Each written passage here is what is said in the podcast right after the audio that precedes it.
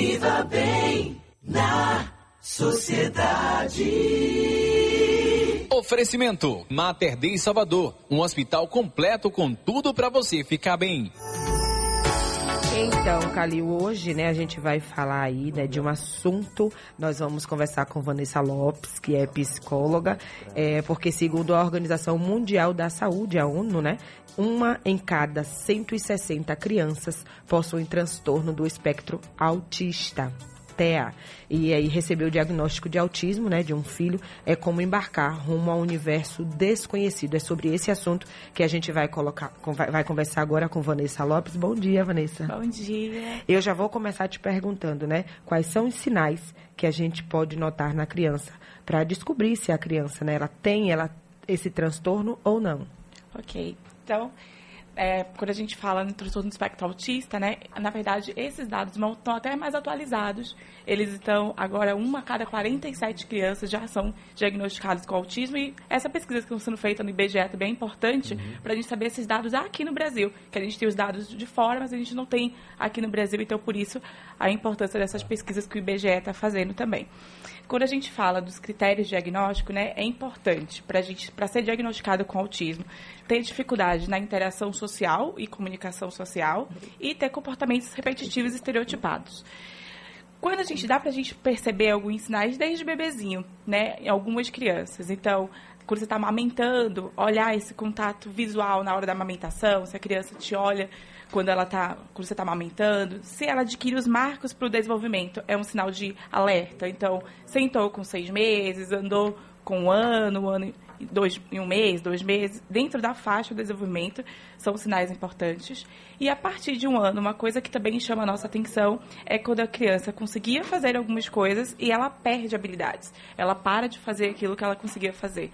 Então, é uma coisa muito comum que a gente ouve é, por exemplo, ah, meu filho sabia falar alguma coisa, ou ele conseguia nomear alguns objetos e depois ele parou de fazer. Ou então eu chamo ele parece que ele não está me ouvindo. Mas se a televisão tocar com o desenho que ele gosta, ele vem correndo, que ele ouve, mas ele não responde quando você chama ele pelo nome, por exemplo. Então tem um baixo contato visual, tem comportamentos repetitivos, estereotipados, que pode ser fazer flap, né, balançar as mãos, a gente tem estereotipias que seria tipo balançar os pés, tem algum movimento repetitivo que soe estranho, né? É, padrões de rotina também, então às vezes querer tudo do mesmo jeito, ou seguir aquele caminho sempre do mesmo jeito para chegar em algum lugar, ou enfileirar brinquedos, né? Querer que fique tudo na mesma ordem, na mesma sequência, não brincar de forma apropriada com o objeto. Então às vezes eles não sabem brincar com um bonequinho conversando um com o outro, mas eles enfileiram os bonequinhos. O carrinho, ao invés de brincar como se fosse fazer uma corrida, por exemplo, virar o carrinho e ficar girando a roda, por exemplo, são alguns sinais que podem chamar nossa atenção para um possível diagnóstico no TEA. E a gente continua aqui nossa conversa com Vanessa Lopes, nela que é psicóloga, sobre como identificar os primeiros sinais de autismo numa criança. E aí eu tinha te perguntado como é que a família deve agir nesses casos.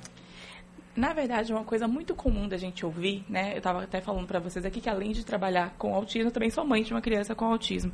E uma coisa muito comum que a gente ouve quando a gente leva para pediatra, para algum lugar, que é a primeira coisa de referência que a gente tem, né?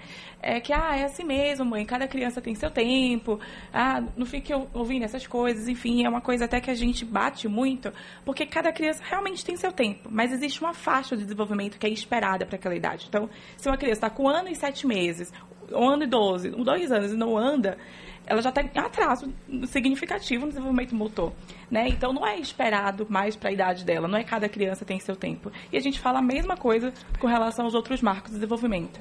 Então assim, se a gente sempre sabe quando tem alguma coisa que parece que não está indo tão bem com o nosso filho, não deixe de procurar ajuda.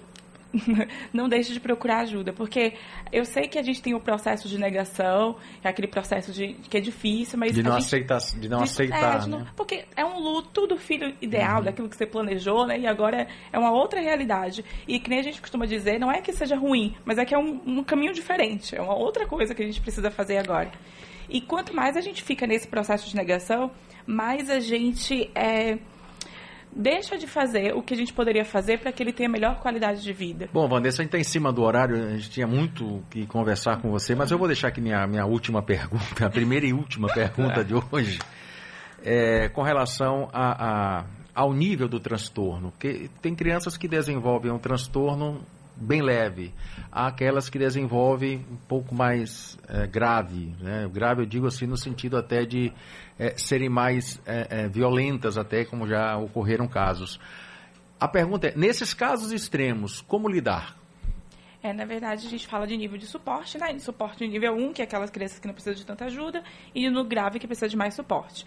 Geralmente, essa agressividade que você vê é porque ela não tem habilidades, né? Sim. Ela não sabe como se comunicar, de como se expressar, e ela acaba indo para comportamentos hetero e autoagressivos. O que a gente precisa fazer é, na verdade, tem vários vídeos no YouTube de como fazer manejo de comportamento, mas o ideal é a gente fazer intervenção de qualidade, ensinar uma forma alternativa que essa criança possa se comunicar sem ser de modo agressivo, ou de comunicação alternativa, ou ensinando ela, as que não falam, né, ensinando ela na comunicação alternativa, ou a falar, ou emitir algum tipo de comportamento que seja alternativo a esses agressivos. Vou ter que falar rápido.